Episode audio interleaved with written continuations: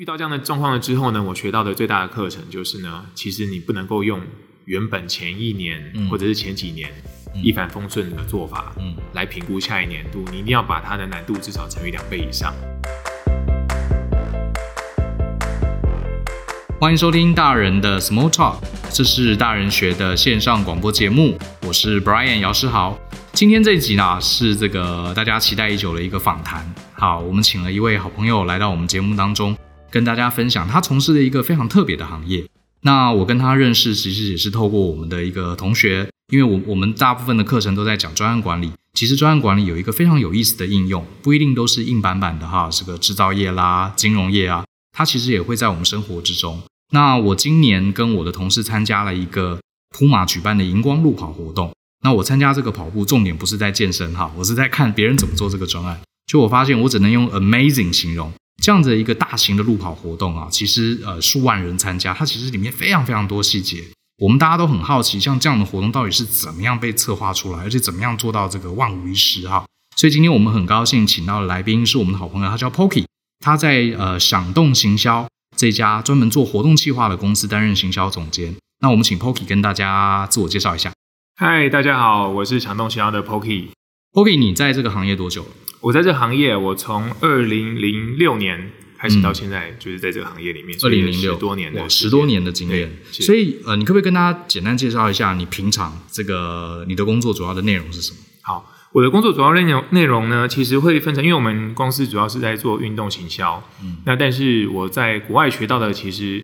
呃，在逻辑上面来讲，运动行销其实并不只是跟其他的运动项目来做竞争，对，而是要跟娱乐项目来做竞争。举例来说，你可能用一个晚上的时间去看场电影或者看一场球赛，对对。所以我们信奉的一个理念呢，其实是运动跟娱乐是同质性的。嗯、那也就等于是要设法把运动里面的娱乐性质给更激化出来。是。那所以我们公司的主要的营业项目会是以运动行销为主，但是呢，同时也有。会把它更朝向更多的呃娱乐，或者是可以让一般民众会感觉到更丰富有趣的这个面向来做操作。以前感觉这个五育并重，好像把运动讲得很严肃，是对不对？可是其实现在对现在人说，体育像我们看场球赛或参加一个路跑，它其实就是休闲娱乐的一环。对啊，是的，没错。嗯，那如果要讲的更产业类别来做一些区分的话，那也是因为台湾的运动行销的市场真的比较小，嗯，所以呢，我们公司同时也会是行销公司，那也会是公关公司，那同时也会是活动公司，嗯，所以就像您刚刚有提到的，我们的铺马荧光夜跑这样的大型活动，其实会在这个活动里面同时也扮演这三种不同角色，嗯嗯。那如果在其他国家，例如说像是最蓬勃发展的美国来讲，对，它可能就会是三个不同的单位来一起合作执行，是。对。我想问一下，可不可以跟大家简单的用这个类似说故事的方法来来聊一聊哈？比如说像我们就以铺马荧光夜跑这样的一个活动，是当然我最我是最后的参加者，嗯，对不对？我看到的是你们最后的成果而已。可是像这个活动，你们大概多久以前就开始呃企划？嗯，是。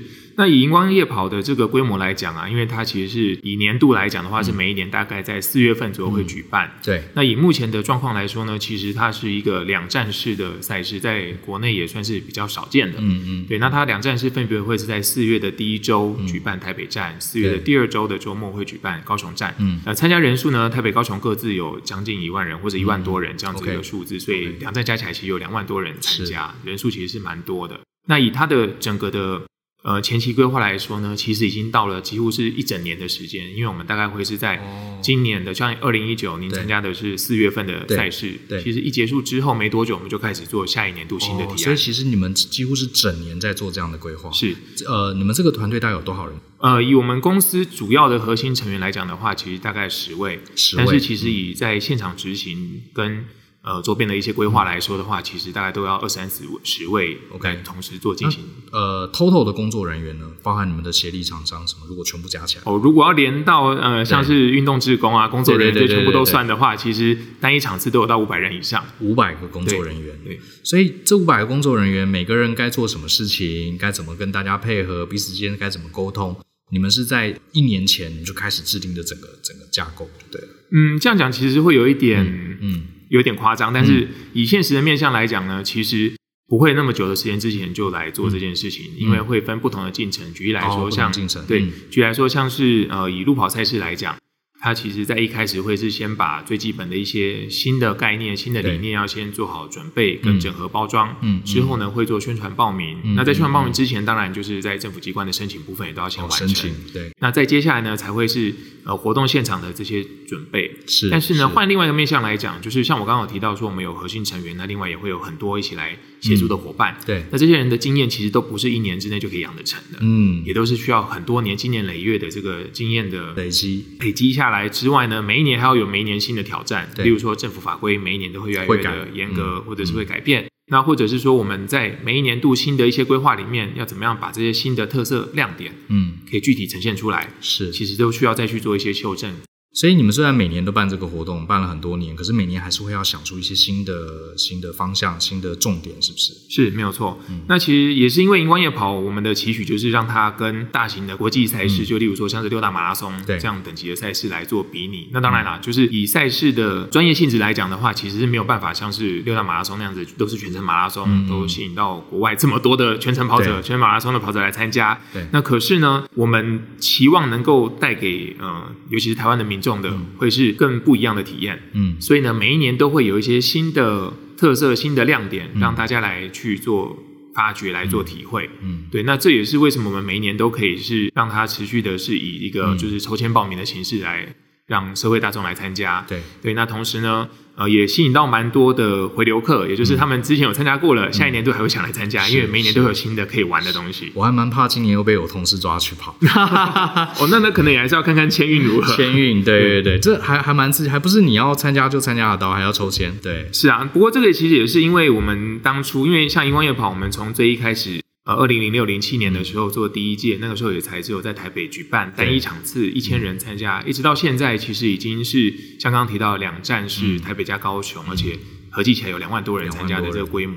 这中间呢，当然也包括像是在一四呃一三年、一四年的时候呢，其实有很多跑者想要参加，那结果会造成网络上面的呃瘫痪啊，或者大家会报不到名，所以我们也就在那个时候就开始采用了抽签报名，其实也算是国内。率先的几家采用抽签报名的的单位之一，嗯，对啊，那也就是用这样子的方式，可以确保说至少有一个公平的原则，让想参加人可以尽可能的有机会参加。好，我比较好奇你个人啦，好，因为其实现在做这一行的人其实并不多，嗯，我比较好奇，因为你呃，方便问你的年龄吗？哦，我现在四十二，哦，你有四十二，是。OK，你看起来他还是顶多三十五，好，谢谢谢谢，不客气。呃，所以你当初怎么进这一行？最一开始其实是我在念大学的时候，因为我其实一直对运动都蛮有兴趣的。OK，、嗯、对。那在念大学的时候呢，其实是有参加学校的一些社团，嗯、也包括像是有学校的代表队。嗯嗯。对，那所以有接触到很多种不同的运动类型。你打什么球？呃，我自己其实是橄榄球的校队啊。哇哦。对，那在呃系队的部分，其实是有参加篮球的系队。嗯嗯。对，不过其实表现都普普啦。嗯。对啊，那但是呢，因为我自己同时也是我们的，因为我在大学时期念的是国贸系，国际贸易学系。嗯对，那参加的组织是系学生会，是。那在学生会里面，其实我们算是比较严谨的组织，就会有分、嗯、分门别类。像我当时最主要接触的是体育部，因为我们有分六个部门。对对，那在体育部里面呢，我其实就可以举办很多种各式各样的赛事。嗯，那就不只是大家平常可以看得到的，平常可以看到一定会做，就像是什么篮球、排球这种的，一定会举办。对。那像我们那个时候，其实也就开始会去发想一些新奇、好玩、有趣的啊、例如说做成一个像是运动竞赛。嗯。那里面可能会有一些大家平常想不到的牛牛车啊，所以其实你从大学时代，呃，某种程度就已经在做这个事情。不过当然，在那个时候其实就会是以一个最基本的一个兴趣来做作为主要的支撑，嗯，因为主要的经费来源还是以系上收到的这个学生的会费来做支付。那当然举办的好或不好，大家就会来做公平。办的好，大家就打赏，就是缴会费的方式，至少会比较愿意掏出钱来嘛，因为啊，表示说这个学生的组织是有在做事情，就认同，大家就会愿意付会费嘛。对，哎，所以呃。所以后来你毕业就直接进这一行吗？还是其实也没有哎、欸，因为毕业之后我其实还是有，因为毕竟是念国贸系的，还是先有在贸易公司有工作过一段时间。是。那不过在那个当时呢，其实同时也开始筹办，因为我们系上在毕业之后，其实也有一些呃系友会这样的组织，嗯、也说哎，希望能够借由运动来做到。联络系上的这些毕业学长们的感情，嗯、对，那所以就是说，哎，我又有我可以发挥的又有发挥的机会，对对对。那也就是刚好遇到那个时候的几个系友会的理事们，他们是比较有这样子的一个想法的，嗯、对啊。那我就也就是在他们支持之下呢，能够把我们的系友杯的篮球赛啊等等这样一些运动项目给建立起来。那建立起来。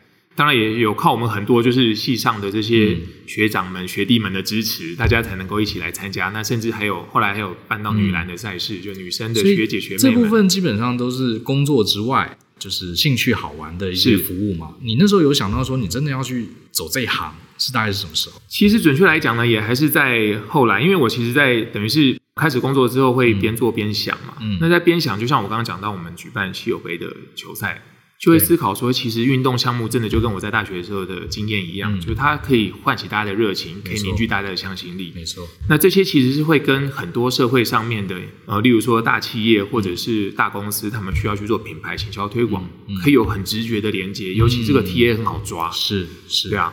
那所以呢，也就因为这样的发想之后，我觉得，嗯，那我学到的东西还不够，因为毕竟我就不是这个。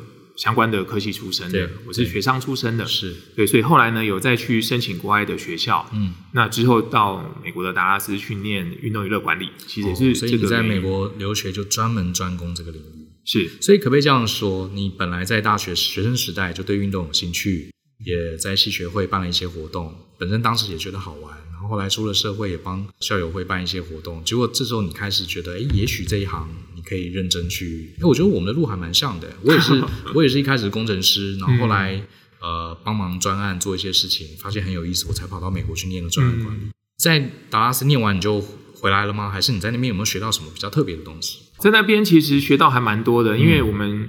呃，一样是在呃商管硕士的这个范围之下，嗯、其实我们的学校有开很多的不一样的。它是 MBA 下面的一个 OK 的一个 program。那我在里面除了念这个运动娱乐管理之外呢，我也另外念了就是创业哦，entrepreneurship。对，嗯、因为我觉得这两者其实有很大的、很深刻的连接，嗯、而且以当时的台湾的情况，就是大概零三到零五年左右的这个时间，其实台湾的这方面的产业其实是相对嗯，相对于现在来讲是比较不蓬勃的。没错，对。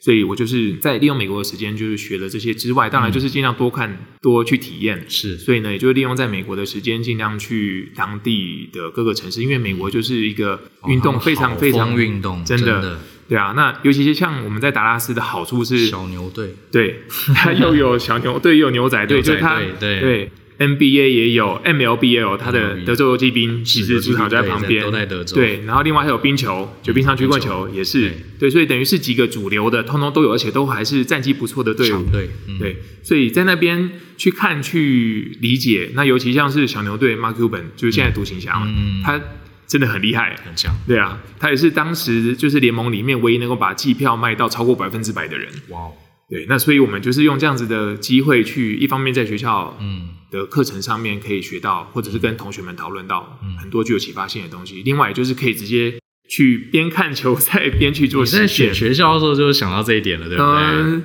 也有很多的考量啦。因为其实我们达拉斯等于是算在美国的南边嘛，因为在德州。德州。对啊，那相对来说呢，其实东岸、西岸也有很多的大城市，也跟达拉斯的条件，就像我刚刚讲的这个运动项目条件是很类似的，但是他们的。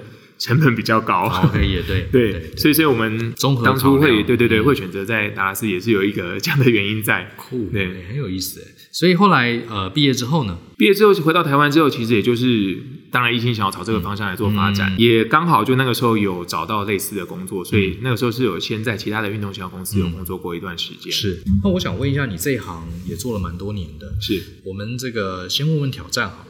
你觉得，因为很多年轻人都有兴趣做这一行，嗯、因为这一行感觉就很酷，尤其是喜欢运动、喜欢办活动的朋友，嗯、而且他又，我是觉得他有点虽然是娱乐，可是他又非常强调管理的细致度。嗯，你想想看，一万多人通通在这一天挤进来，而且还做这么剧烈的运动，中间会发生很多很多事情。嗯，你要怎么样 control 把这些，而且这就是大家媒体跟政府关注的焦点，所以有它的艺术层次，也有它的这个科学层次、技术层次在。嗯可是我们大人学嘛，还是要给大家看懂局，告诉他全面。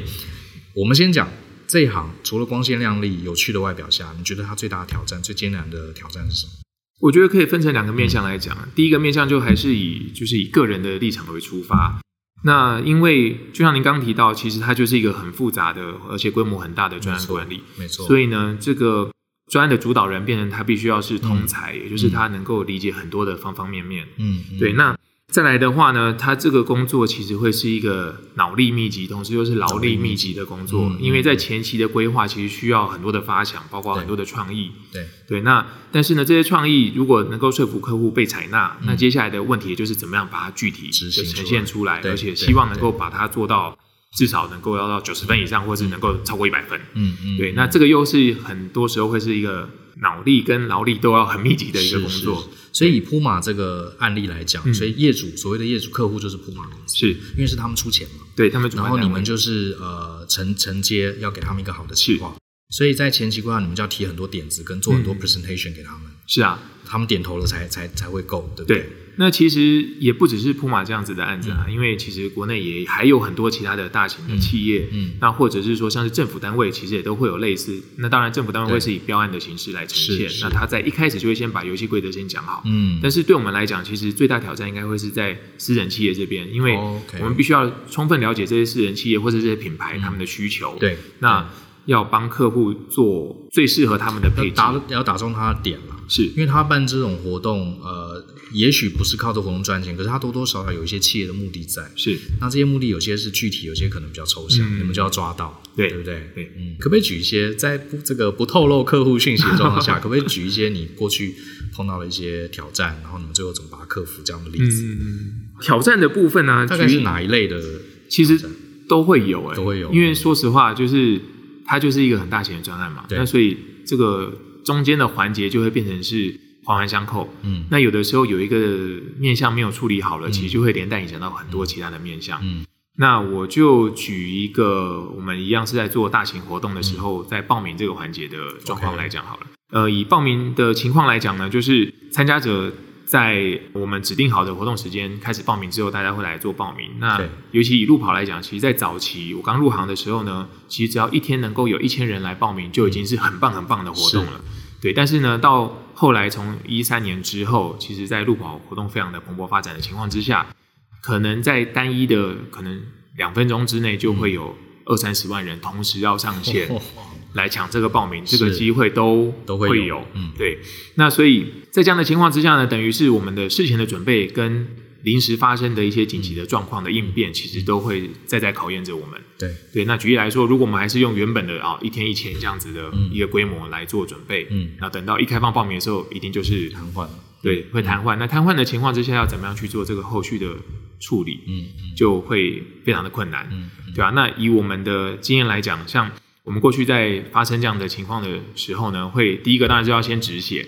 因为这个机制是无法使用的，无法使用的情况之下，只能够先喊暂停。那但是同时就要面对很多的压力，也包括像是呃使用者的压力，也就是消费者的压力。会打电话来骂？哦，一定会。那另外也包括是我们要对客户有所交代。是对。那像从遇到这样的状况了之后呢，我学到的最大的课程就是呢，其实你不能够用原本前一年、嗯、或者是前几年。一帆风顺的做法，嗯，来评估下一年度，你一定要把它的难度至少乘以两倍以上。那同时呢，更重要的是你要同时能够掌握得到整个市场的脉动，嗯，嗯。就像是在我刚入行的时候，其实最夯的不是路跑活动，是自行车活动。OK，对，那自行车活动，因为它毕竟门槛比较高，因为它需要买脚踏车或者要租脚踏车，是。对，所以它的报名的状况也不会像后来的路跑这么疯狂。嗯嗯，但是对路跑来讲，其实尤其办里程数越短的，对大家来讲，嗯、就是对参加者来讲，它的。呃，进入的障碍就越低，越低，对对，这样的情况之下呢，其实就有机会让更多的人想要来参加，嗯，嗯嗯对，所以在这样的情况之下，我们应该要把这些的事前准备先做好。嗯，那遇到事情的时候呢，也应该先写好相关的剧本，而不是等到发生的问题再来想解答，嗯，而是把各种可能的。风险都先评估，嗯，这个其实就跟我们在做专案的时候做风险管理其实是一模一样的。是一样。对，你过去有没有什么难忘的经验？难忘经验蛮多的，对啊。随便讲一个，好啊，就很刺激，现在让你想起来还会睡不着觉那种。睡不着觉是还好啦，都睡得着。应该这样讲，就是。遇到问题就要想办法解决嘛，但是有的时候其实真的是人力很难去去在当下解决掉的。对对，那也还好的，就是因为像刚刚也有讲到说，我们其实有很多的团队的伙伴们不断的加入，嗯、而且大家每年到了活动快要到的时候呢，也都会很主动、很积极的一起来协助。嗯、对，那后来我就发现，其实真的，像我刚刚会提到说，这个挑战会分个人跟团队，其实也就是在这边。对因为以个人来讲的话，其实。个人做好自己自身的准备，其实相对来说是比较容易的。嗯，但是对于团队来讲，怎么样可以把这些有能力的伙伴一一的发掘，然后让他们可以认同我们的理念，那同时可以各自去分担一部分工作，其实这个难度是相对来说高很多的，对啊，那在这样的情况之下，呃，我觉得我最难忘的其实应该算是今年吧，像是以荧光夜跑这种等级的大型的活动，我们其实也做了很多场次。那在今年呢，会感觉到说，哎，一年做的比一年轻松。对。的主要原因其实也就是在这边，也就是团队的团员们、的成员们都已经成长，嗯，成长茁壮，甚至是可以反馈，那或者是可以预先的判断说可能会有发生问题，就先解决掉。所以呢，今年我做各式各样的活动，觉得啊很顺，嗯。那有的时候，其实，在专案管理来讲，其实也就是要追求这样子一个。很顺，而且是有创新、有新的突破的情况之下，还可以很顺。嗯，这个其实就会是我觉得，哎，至少在今年内，我觉得很难忘的一个部分，蛮有成就感。对对，那你这这行也做蛮久了，我猜你未来应该还是看得出你的眼神非常有热情。你觉得这行，呃，应该这样讲，对于想进这行的朋友来说，嗯，你觉得他最有成就感的地方？是什么驱策的你，让你一直往这一行？因为这行，嗯，我猜他这个各方面薪资可能也不是最高的，可是他付出的心力劳力却不小。是对什么样的动力让你觉得，嗯，我还是要继续在做这行努力？如果对我自己来讲的话，一方面当然就是。像刚才有讲到，我其实从大学时期就已经在、嗯、在做这个类似的事情了嘛，所以我对这个方面的热情其实都持续有在维持。嗯，那另外也是像刚才有提到，我们已经有团队建立起来。嗯，那其实也就等于是我身上背负的不只是我自己的期待，嗯、也会包括就是大家的期待。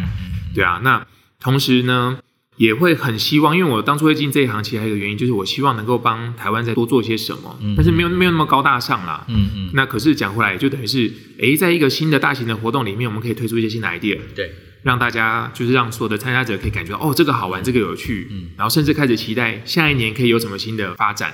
对，那像这样子，其实也就是我一直很期待能够。嗯朝向的方向，那也要非常感谢我的客户们，因为他们不断的给我机会，我才有机会可以在不断的实践出我们的这些创意。我觉得你们做的事情其实呃确实对很多人产生影响。我先不讲别人，我讲我自己好了。嗯、我还蛮喜欢运动的，可是我比较喜欢打球跟健身，嗯、我是最讨厌跑步的。对，然后因为同事这个鼓励我去，嗯，所以我我从来没有跑过那么远。老实说，嗯、对。然后这次为了要参加这个，然后怕丢脸嘛，怕跑不完嘛，我就很认真练了一下。嗯，结果其实练的效果也不是很好。结果我当天还蛮担心的，结果发现我居然可以在限时内跑完。是，其实以我自己来讲。第一个，我从来没发现像我这四十几岁从来不跑步的人，居然可以跑完十 K，嗯、然后过程中会产生很大的自信。嗯、你这样想想，如果当初没有参加你们这个活动，其实我这辈子可能就再也不会去跑步。对，所以这确实，我相信很多人也受到类似这样的影响。嗯，对，我觉得你们的工作真的非常有意义，非常感谢你，因为这就是我想要做的事情。因为我希望能够把这样子，因为其实说穿了，就是运动是可以帮大家带来健康，而且带来欢乐。对，而且不会是你一个人欢乐。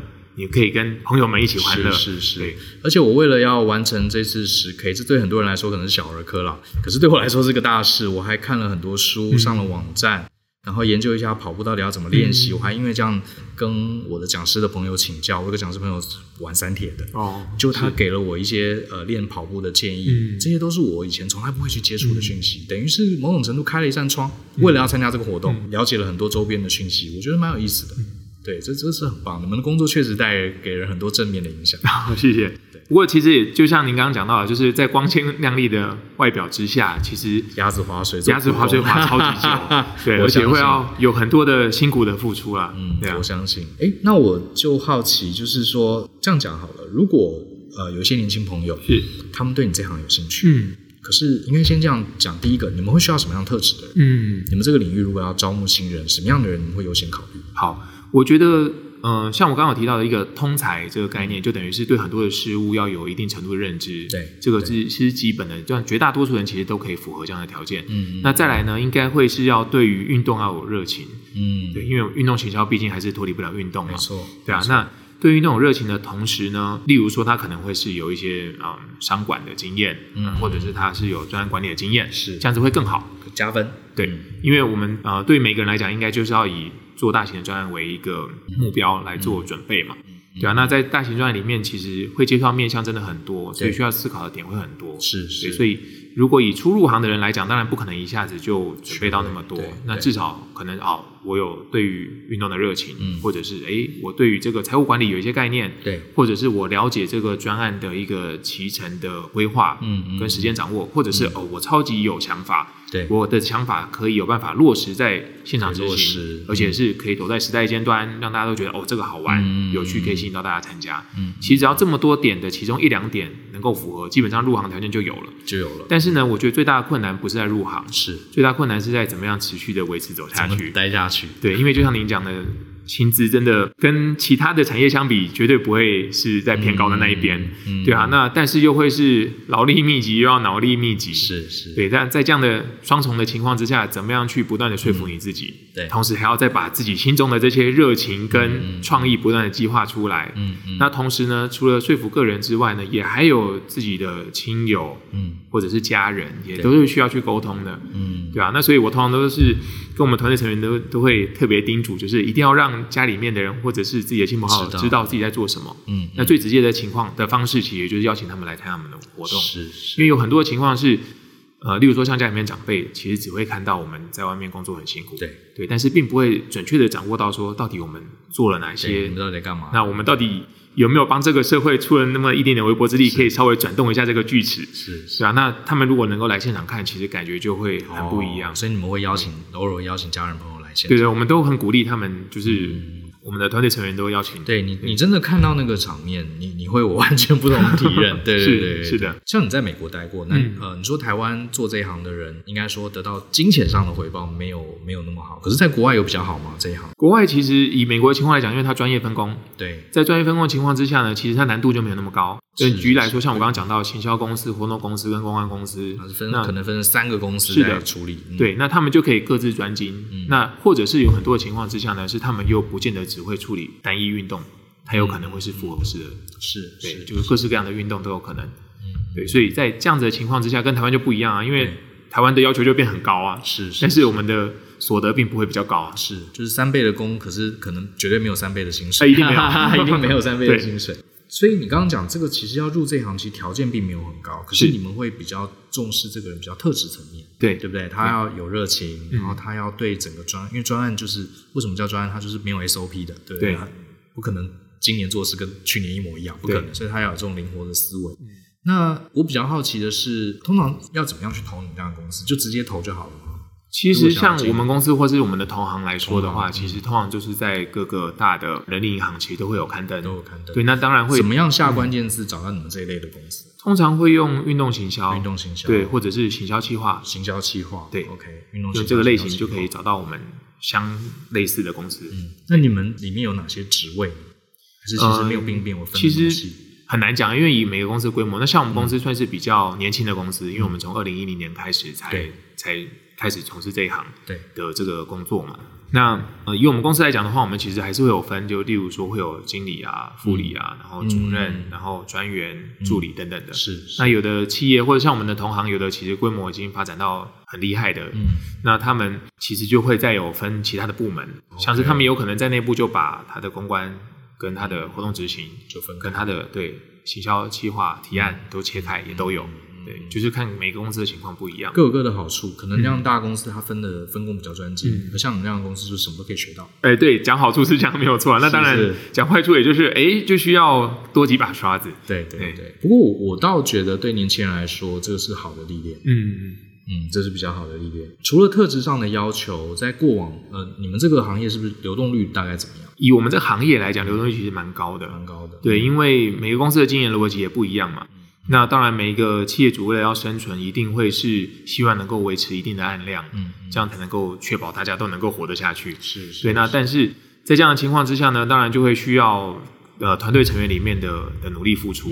所以在这样的情况之下，不同的公司，有的公司可能会是希望能够极大化它的获利，对，收益，对对。那有的公司像我们公司的做法会比较不一样，就是我们希望走的路线不是呃量多值少。对，而是希望在这个品质能够兼顾的情况之下，嗯嗯，尽量做到比较大的量。哦，对，所以呢，我会做总量的控制，对，来做控管。嗯，那当然啦，对于我们同行来讲，可能就笑我们说，哎，你们怎么做那么少案子？哦，了解。对，那只是呢，我们要确保说每一个案子它的品质是高的，那它的获利的状况是 OK 的。对对，了解了解。最后也想问问看你们。最近在忙什么？有没有什么接下来有趣的活动？也许可以这个宣传一下，让大家这个抓住你们目前的一些脉动。好的，那我们公司其实接下来啊，会是在十一月份有帮科技公司有做一些就企业的一个园游会、家庭日这个类型的活动。园游会你们也会？对对对对对。那当然了，像这一场活动比较特别的地方是它的定位是运动园游会，所以呢也会有一些运动明星，那也会有。帮这些企业的同仁们的家庭一起来举办，这个是那家企业里面的人。对对对对对，嗯，对。那所以我们有特别针对，就是以年龄分层，有零到一岁可以玩的，一到两岁可以玩的，或者是年轻人可以玩的，好有趣哦。对，因为我们就希望说能够把这样的一个概念可以发挥到更多层面嘛，对吧？那至于说跟社会大众比较有关联性，应该还是以我们就接下来预计在明年四月份举办的普马荧光夜跑，对，会有直接的关系。那它的时间呢？预计会是在十一月底的时候开始正式的报名。那也一样会是用抽签的方式。嗯嗯。对，那也就像刚才您有提到的，就是我们的这个活动的进程，其实也都会是往前抓将近一年的时间。所以呢。二零二零年，我们其实也有准备蛮多厉害的东西，只是现在暂时还不能透露。不能透露。对对对，总之跟去年不一样，很不一样，很不一样。对，所以就是到时候呃，也欢迎这些就欢迎关注的伙伴们、朋友们，可以就直接到我们的官网上面去看。那只是现阶段呢，官网都还是二零一九。原本的资讯，我们会是在大概十一月下旬的时候才做一个更新。对，OK，我是蛮鼓励，就是不管你啊，如果你平常就有在跑步这个运动，你大概不用听我说了。如果你从来没有参加过这种运动赛事啊，呃，它应该严格说它不是赛事了，它它就是一个一个活动。我蛮鼓励大家去参加，因为我自己是从来不喜欢跑步的。可是我觉得我去了，不管在呃管理上，然后在自己的体验上，我觉得都蛮都蛮蛮好玩的。我觉得你至少要参加一次。而且十 K 其实对一般来说，稍微做一些练习，其实应该是不难达到的。对啊，另外尤其像我们还有五 K 哦，还有哎对，还有五 K 其实对五 K 其实以一般人的体能状况来讲，其实几乎不需要特别练习都是可以完成的，因为我们给的时限其实是比较长的时间，也都会有九十分钟的时间。对对啊，那另外像我们五公里还有针对一些。跟公益单位的合作，嗯嗯，对，所以等于是同时又可以做公益，然后来很健康的运动五公里。重点是过程中很好玩，你跟成千上万热爱运动的人一起往前奔跑，那个感觉是真的蛮棒的。然后，如果你呃，就算你对运动没兴趣，你也可以看看这么复杂、这么大型的活动，他们专业的人呢是怎么去处理的。说不定你下次办生日 party 的时候，你也可以办得更好。好，非常谢谢 Poki 今天来跟我们聊聊天，跟我们介绍一个最近这个越来越夯，可是大家都不是很熟悉的一个领域，我觉得蛮不错的。我觉得其实每个行业也不要先看说他现在薪水高不高，我觉得像专案管理，我刚刚开始进这个领域的时候，也没什么人做，也没什么人知道。可是慢慢的，只要是里面的人做出它的价值，这个行业的整体的。不管各方面薪资福利水平都会提升，不过更重要的是你从中有没有获得你要的成就感。好，谢谢 Poki，那希望下次有机会再来跟你聊聊这个运动赛事。好的，谢谢 Brian，也谢谢大家，谢谢。谢谢，那希望你喜欢今天这期节目，更多精彩内容记得上网搜寻大人学，跟我们一起相信、思考、勇于改变。我们下次见喽，拜拜，拜拜。